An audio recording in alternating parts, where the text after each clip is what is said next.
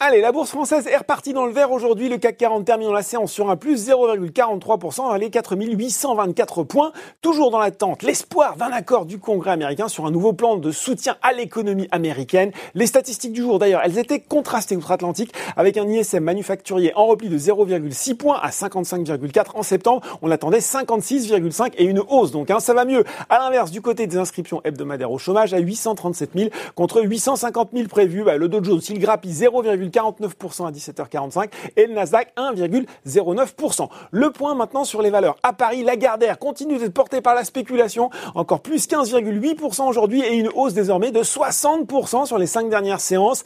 ST Microelectronics était également à la fête après la publication d'un chiffre d'affaires préliminaire de 2,67 milliards de dollars au troisième trimestre et surtout un nouveau relèvement d'objectifs d'activité annuelle après un premier fin juillet. Eh bien, le groupe de semi-conducteurs vise désormais des ventes supérieures à 9,60 5 milliards de dollars contre une précédente fourchette entre 9,25 et 9,65 milliards justement. Un chiffre encourageant d'ailleurs qui profite par ricochet à Soitec en hausse également. Ça planait aussi pour Airbus un peu sans doute grâce à Berenberg, passé de conserver à achat avec un objectif de cours rehaussé de 69 à 76 euros, estimant, je cite, hein, que les dernières mesures de valorisation du titre Airbus apparaissent séduisantes. Enfin, Worldline finit également hausse. Le groupe a reçu le feu vert de la Commission européenne pour le rachat d'Ingenico. Worldline devra toutefois procéder à la cession de quelques portefeuilles de contrats. On passe aux baisses et Genfit qui se replie lourdement à l'occasion de ses résultats semestriels. La biotech a annoncé notamment un recentrage de ses activités, un objectif de réduction de plus de 50% du rythme de consommation de trésorerie d'ici 2022 et un plan